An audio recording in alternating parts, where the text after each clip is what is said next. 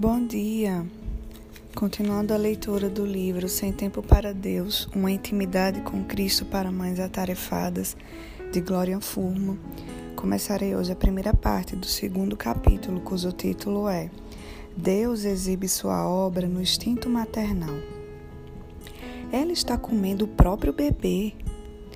Minha filha gritou enquanto assistimos a um programa de televisão sobre animais.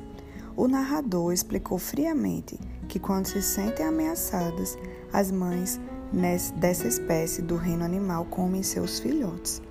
Consolei minha filha. Não se preocupe, meu docinho. Eu nunca comeria você, mesmo que os seus dedinhos pareçam tão saborosos. Mas gritos se seguiram enquanto eu fingia comer os seus dedos dos pés. Eu acho que poderia levantar um ônibus para proteger a minha descendência. Mas se você me pedir para dar o meu smoothie de banana com manteiga de amendoim para algum deles, então eu tenho realmente que pensar sobre isso. O instinto de mãe para nutrir seu filho é uma coisa engraçada.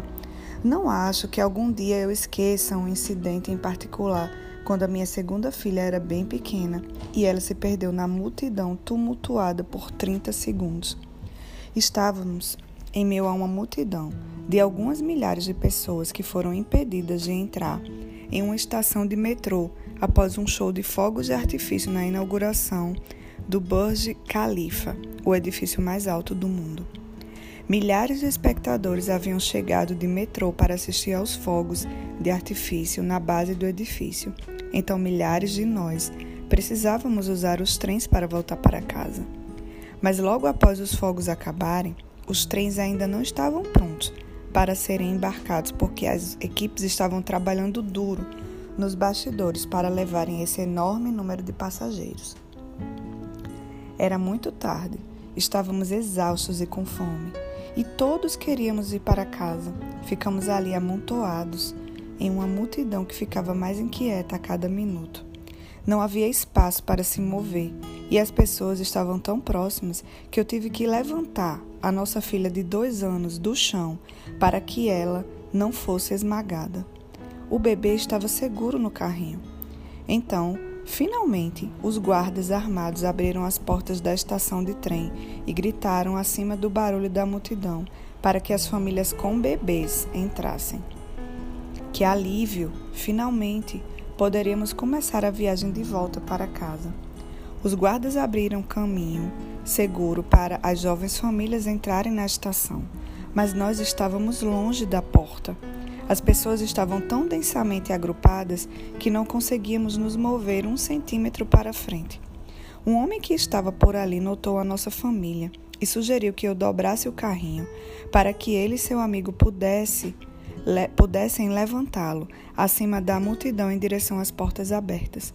Pensamos que essa era uma ótima ideia, já que meu marido não podia carregar o bebê, nem nossa filha de dois anos, ou levantar o carrinho por causa da doença de nervos que ele tinha em seus braços. Aí eu disse: Obrigada. Tirei a bebê Nora do meu carrinho, do seu carrinho, e a entreguei à mulher ao meu lado para que eu pudesse dobrar o carrinho. Eu precisava de apenas dois segundos para tirar o carrinho do caminho para que pudéssemos entrar, tentar passar no meio da multidão. Mas no exato segundo que levei para dobrar o carrinho, meu bebê desapareceu da minha vista. O carrinho foi sendo levado pela multidão e aparentemente Nora também. E eu senti um surto de ira quase primitivo que fez com que todo o meu corpo começasse a tremer minhas cordas vocais atingiram uma magnitude nunca antes alcançada pela minha voz, normalmente baixa, quando soltei um grito de arrepiar: Cadê o meu bebê? A multidão, que até esse ponto ora murmurava, ora gritava, ficou em silêncio. Acho que até eu me assustei. Centenas de, centenas de olhos se voltaram na minha direção, enquanto eu freneticamente examinava a multidão por minha filha. Pessoas prenderam a respiração e um sussurro preocupado começou a repercutir através da massa. Mesmo enquanto escrevo sobre essa história, já começo a sentir um frio na barriga. Então, rapidamente, nós nos nós nos encontramos ao sermos empurrados através da multidão em direção às portas abertas da estação de trem, quase por osmose. E graças a Deus, lá estava a bebê Noura, sã e salva, chorando nos braços de um companheiro de viagem bem intencionado. De alguma forma, meu bebê havia sido entregue da primeira pessoa para a outra, para a outra, e o último homem que a segurou havia entrado na estação de trem. Aliviada e enfurecida, ao mesmo tempo eu a agarrei e rosnei: Me dá meu bebê! A mãe urso ainda estava furiosa por todo o drama. Pequei, pesquei o nosso carrinho de uma pilha de outros carrinhos que haviam sido levados pela multidão. Prendi o bebê de volta no seu cinto de segurança e caminhamos até o elevador para pegar o primeiro trem. Durante toda a viagem de 45 minutos até em casa, meu marido e eu choramos. À medida que a tensão dessa situação começou a crescer, todos os e se passaram por nossas mentes e nos derramamos e nós derramamos nossas ansiedades a Deus e louvamos a Ele com gratidão por intervir em nosso favor. Você pode ter se sentido você pode ter se sentido como uma mãe urso algumas vezes ao proteger ou defender seus filhos. Mas a sua maternidade instintiva é de fato diferente da de um animal.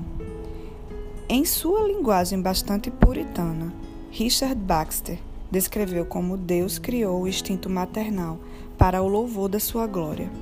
As mulheres, em especial, já devem esperar tanto sofrimento no casamento que, se Deus não tivesse posto nessas, nelas uma inclinação natural para isso e um amor tão forte por seus filhos enquanto as torna pacientes sobre os problemas mais irritantes, o mundo há muito teria chegado ao fim, por conta da recusa delas em viver uma vida tão calamitosa. Os enjoos na gravidez, as dores para dar à luz, colocando suas próprias vidas em risco, os problemas tediosos noite e dia que, que têm com os seus filhos na amamentação e infância, além da sujeição a seus maridos e cuidado contínuo dos assuntos familiares, sendo forçadas a consumir suas vidas em uma infinidade de assuntos pequenos e problemáticos. Tudo isso e muito mais dissuadiria, dissuadiria totalmente esse sexo do casamento, se a própria natureza não as tivesse inclinado para isso. Muito além do reino animal, em que há inúmeras manifestações de características da mãe urso, como seres humanos, temos um objetivo e propósito redentivos para nosso instinto maternal. Quando criamos nossos filhos pela fé, não estamos, voltando, não estamos apenas voltando ao Éden, à semelhança de Eva, a mãe de todos os viventes que se vestiu de folhas de figueira após ter pecado. Em vez de nos vestirmos com as folhas de figueira e os trapos imundos de nossas boas obras da auto-justiça, vestimos-nos da justiça de Cristo, tomando parte do plano de Deus e redimir a criação por meio de Jesus. Tendo nascido de novo, caminhamos nesse mundo em novidade de vida eterna em Cristo, fazendo aquilo que Ele tem para nós, especificamente fazendo discípulos de todas as nações. Mateus 28, de 18 a 20. O resultado do nosso trabalho é que as pessoas louvarão nosso Pai quando virem nossas boas ações e a glória de Deus encherá o mundo. A imagem de Deus é mais gloriosamente mostrada em Cristo Jesus que é a imagem perfeita do Deus invisível. Colossenses 1,15. Pela graça comum de Deus, o instinto de uma mãe para sofrer, amar, exercitar a paciência, suportar a dor e trabalhar para bem, para o bem de seus filhos, é um reflexo da imagem de Deus. Por meio da graça que nos foi mostrada no evangelho, há algo distintamente há algo distintamente de Cristo no amor de uma mãe por seu filho. Que o Senhor nos abençoe.